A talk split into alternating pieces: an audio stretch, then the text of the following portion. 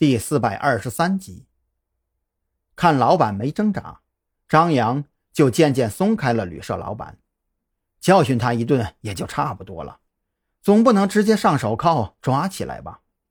然而，旅社老板从地上爬起来后，恼羞成怒的从口袋里掏出一把弹簧刀，面色狰狞的刺向张扬的胸膛。这一下，张扬就不敢留手了，赶在他刺中自己之前。一脚将他踹出去几米远，弹簧刀也跌落在地。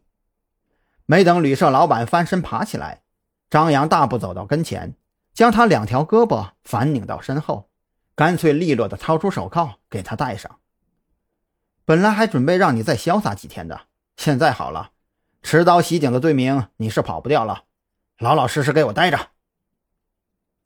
张扬的心情很不好，一方面。觉得自己太冲动了，万一抓了旅社老板，导致他的同伙受惊逃窜，绝对是一大损失。可另一方面却也很无奈，对方都已经掏出刀子了，这关系已经彻底闹僵。如果不把他抓起来，自己肯定不能继续待在这永安旅社，同样没办法继续调查下去。突如其来的变故让旅社老板陷入了懵逼状态。手腕处冰凉的触感让他一阵绝望，脸上再也没有了狰狞的怒色，反倒是多了几分惨白。接到张扬电话通知，蓝雨桐很快就带着派出所的民警赶到了现场，将旅社老板押送到镇派出所临时羁押，等待后续的调查结果。将旅社老板抓获只是顺手。可后续的麻烦事儿确实不少。那名表情呆滞、双腿肌肉严重萎缩的老人，被民警送去附近的养老院暂时居住。毕竟旅社老板被抓之后，他留在这边连吃饭都成了问题。更麻烦的，则是永安旅社内房客的处理。老板被抓走，旅社内除了几个附近居民充当的保洁人员之外，再没有其他员工。这些租客如果继续在旅社住下去也不太合适，可问题是，一楼有几间房是按月支付房租，在这里长期居住的。真要是把人全部赶走，对这些人来说还是有些无辜了。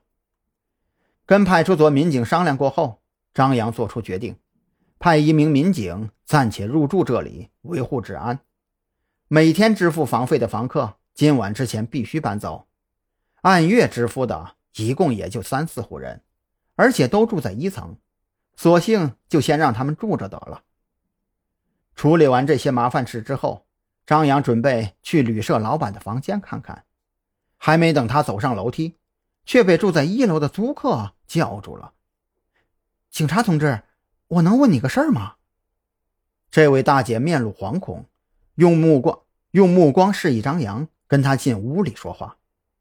张扬狐疑的跟了进去，这才发现屋里还有一个四十岁左右的男人，看样子应该是这位大姐的老公。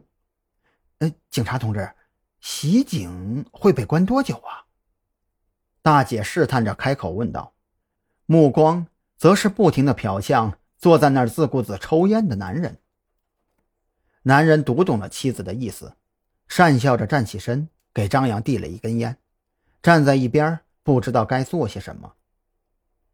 如果只是袭警的话，以他手持利器的程度，大概八个月到一年之间吧。